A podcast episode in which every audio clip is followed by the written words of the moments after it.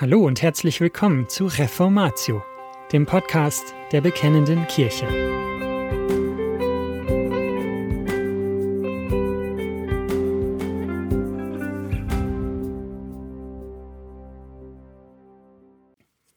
Liebe Zuhörer, an dieser Folge von Reformatio können Sie mal wieder einen Klassiker hören und das aus zwei Gründen.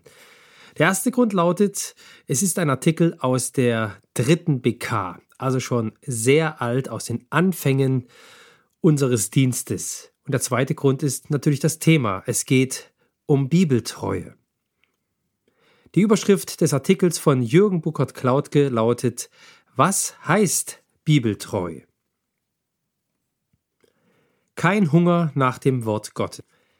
Es gab eine Zeit, in der im Land Wirtschaftswachstum herrschte, die Bevölkerung keine Bedrohung von den sie umgebenden Nationen befürchten musste und zahllose Menschen an den religiösen Veranstaltungen teilnahmen.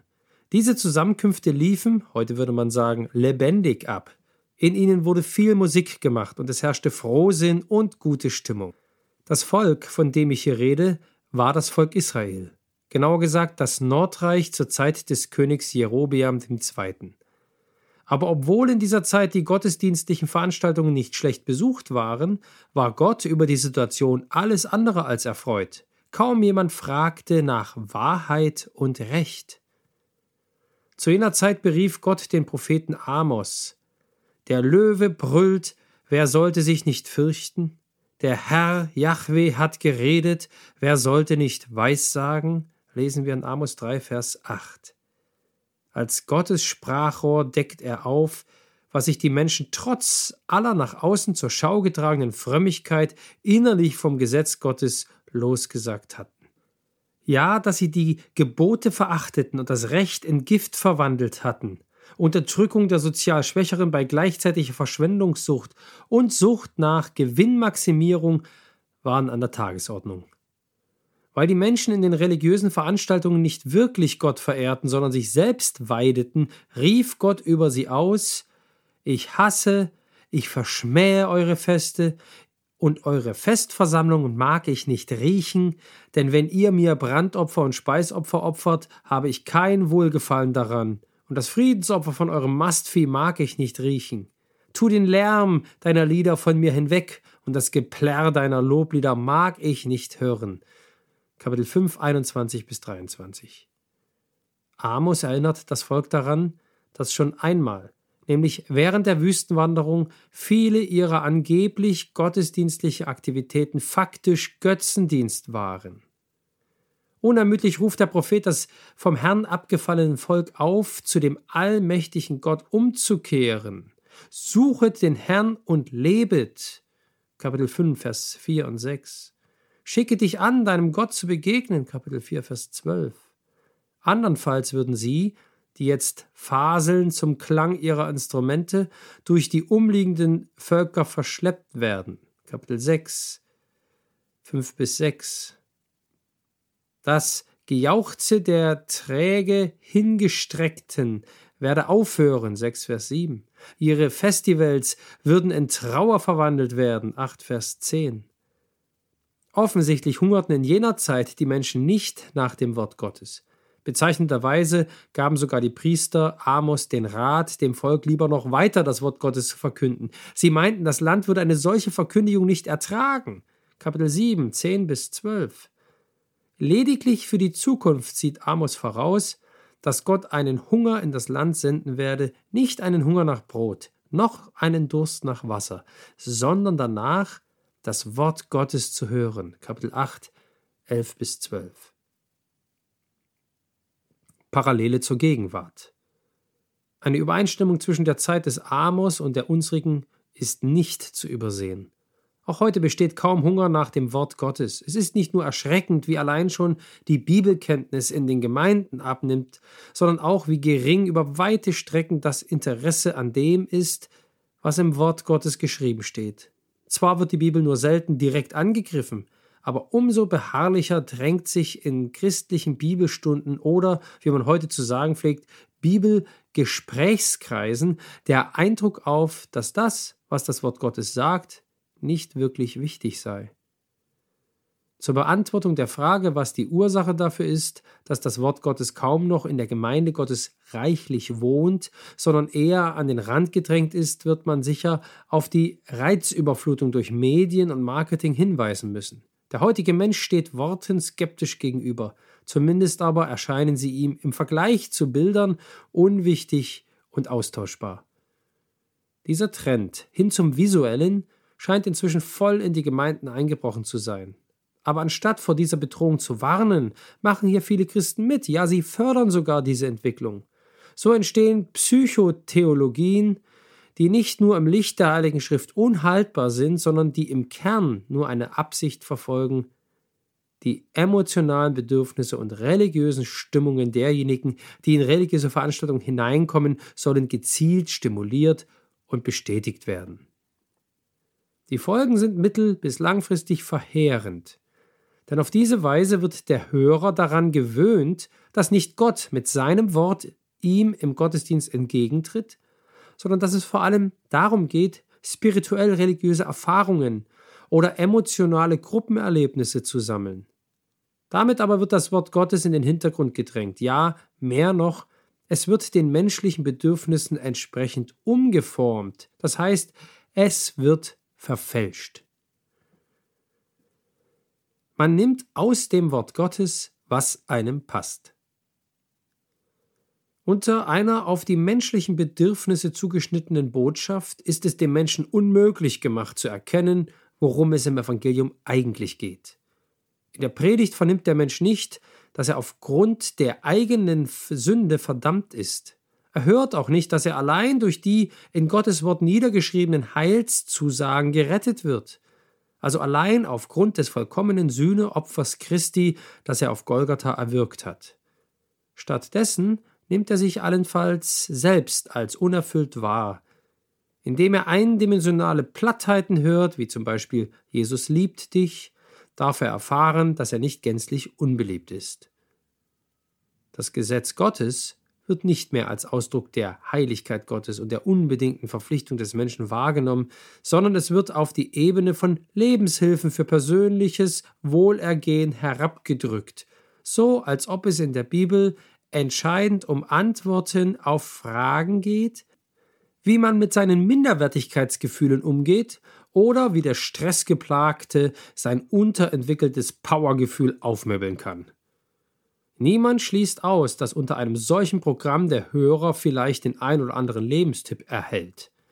Aber er lernt gewiss nicht, aus den Verheißungen, die Gott in seinem Wort gegeben hat, im Glauben zu leben. Gleichwohl werden bekanntlich derartige Gottesdienste nicht nur praktiziert, sondern sogar propagiert. Man müsse die Leute dort abholen, wo sie sich befinden, Zuweilen rechtfertigt man solche Veranstaltungen auch damit, dass der Mensch in der Begegnung mit dem Wort Gottes seine Würde, seine Partnerschaftlichkeit, seine Wertigkeit nicht verlieren dürfe. Man müsse den Menschen dialogisch an die Bibel heranführen. Das Wort Gottes dürfe allenfalls als Stimulator fungieren, damit der Mensch anfängt, über sich selbst und vielleicht auch über Gott nachzudenken. Gott erscheint hier als der große Psychotherapeut, Lebensberater und Sozialarbeiter, der bei allen Tipps vor allem die freie Entscheidung des hilfsbedürftigen Klienten respektiert. In jedem Fall nimmt der Mensch nur das aus der Bibel, was er für sich als nützlich und zweckdienlich befindet. Ein solcher selektiver Umgang mit dem Wort Gottes zeigt sich nicht erst seit heute. Eine andere Weise, wie innerhalb der Bibel selektiert wird, und zwar schon seit Jahrhunderten, ist die Aufspaltung zwischen sogenannten Seins- und Heilsaussagen. Der Sühnetod Christi und seine leibhafte Auferstehung seien wirklich so passiert, aber was die Bibel über den Anfang der Welt, Sechstageschöpfung, oder über historische Ereignisse berichtet, sei nicht Offenbarung Gottes, sondern Niederschlag der frommen Vorstellungswelt des Schreibers. Auf jeden Fall aber seien derartige Aussagen nicht so wichtig. Wer auch in diesen Punkten die Heilige Schrift wörtlich nehme, beachte nicht die Niedrigkeitsgestalt der Bibel. Er sei fundamentalistisch, intolerant, pharisäerisch und so weiter. In diesem Zusammenhang begegnen einem geradezu sophistisch anmutende Darlegungen. Kürzlich konnte man in einem Schreiben, das von den Leitern eines in Süddeutschland gelegenen Missionsseminars unterzeichnet war, erfahren, dass auch, wenn man Prophetie im Prinzip für möglich halte, es dennoch berechtigt sei, die Abfassung des Danielbuches erst Jahrhunderte nach der babylonischen Gefangenschaft anzusetzen. Bibelkritik liege erst dann vor, wenn man das Danielbuch deswegen spät datiere, weil man echte Prophetie nicht für möglich halte. Sich unter das Wort Gottes beugen wie unter Gott selbst.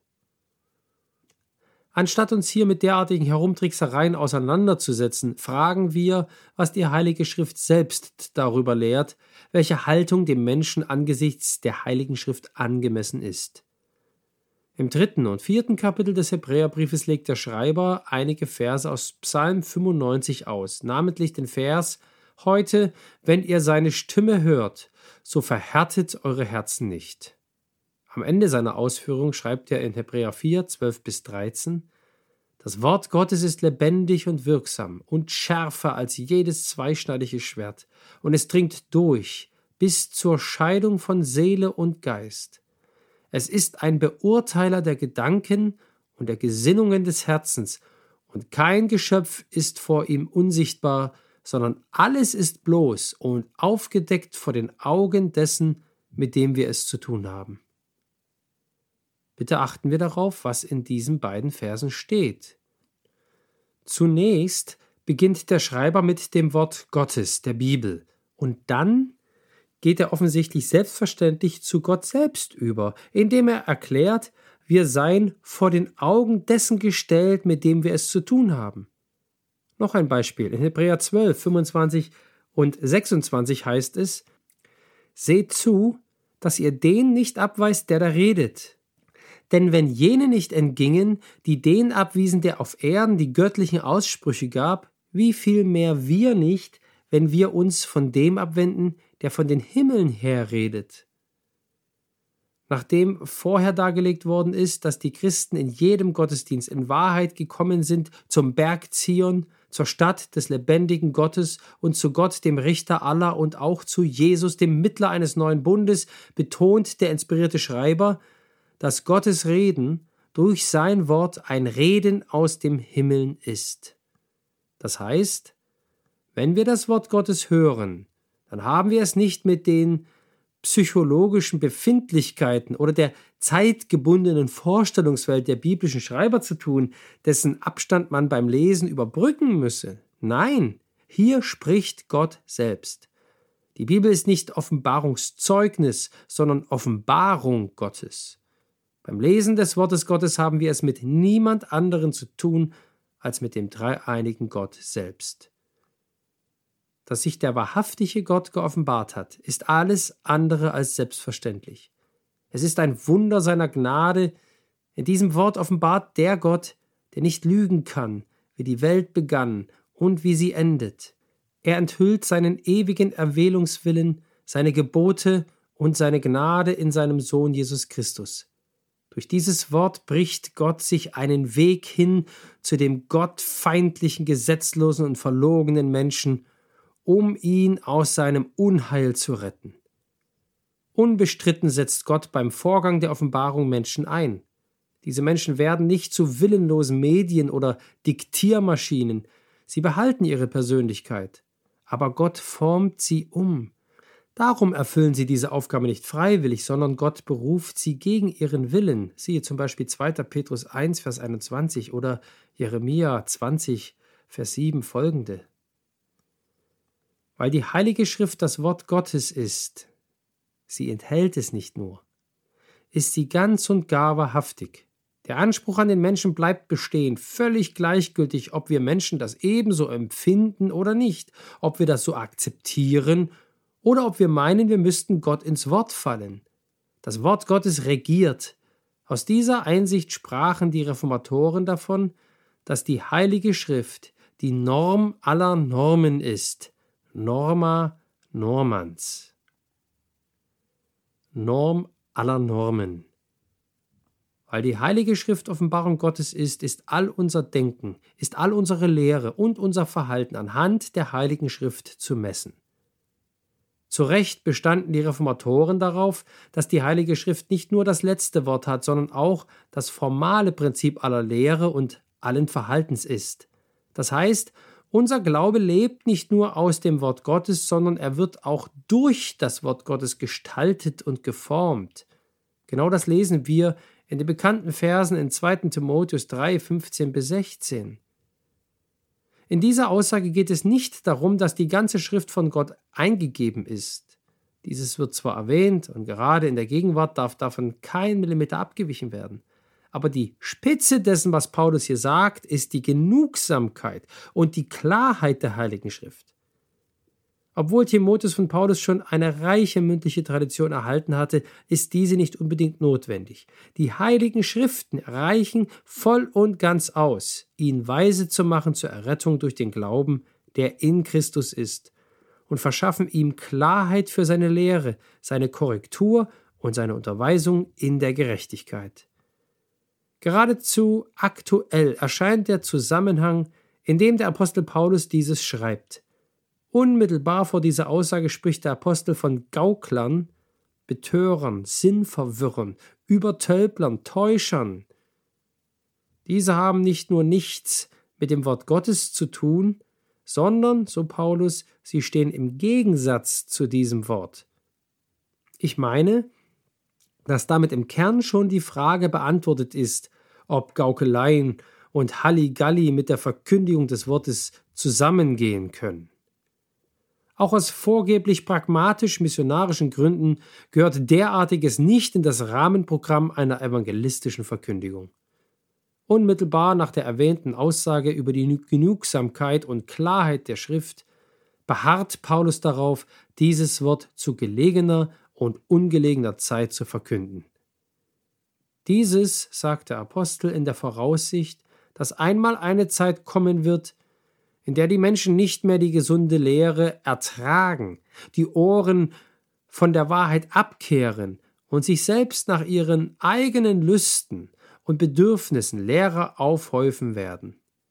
Diese werden ihnen dann Geschichten erzählen, die ihnen in den Ohren kitzeln. Es hat den Anschein, dass wir heute in einer solchen Zeit leben. Als Amos dem Volk Israel prophezeite, dass er einen Hunger nach dem Wort Gottes in das Land senden werde, heißt es erschreckend weiter, sie werden von einem Meer zum anderen laufen und das Wort des Herrn suchen, aber es nicht finden. Amos 8, 13 bis 14. Ob Gott mit uns heute anders verfahren wird? Und das war's schon wieder mit dieser Folge von Reformatio. Wenn Sie selbst eine Frage an uns haben, laden wir Sie herzlich dazu ein, uns diese zu schicken. Besuchen Sie uns unter www.bekennende-kirche.de/fragen und nutzen Sie das dortige Formular. Wir werden Ihnen darauf antworten und, so Gott will, Ihre Fragen klären. Außerdem können Sie auf der Seite der Bekennenden Kirche wie gewohnt die Beiträge aus der BK lesen, die Zeitschrift abonnieren und unsere Arbeit mit einer Spende unterstützen. Alle Links finden Sie auch in der Beschreibung dieser Folge des Podcasts. Wir bedanken uns fürs Zuhören, wünschen Ihnen Gottes Segen und sagen Tschüss. Bis zum nächsten Mal.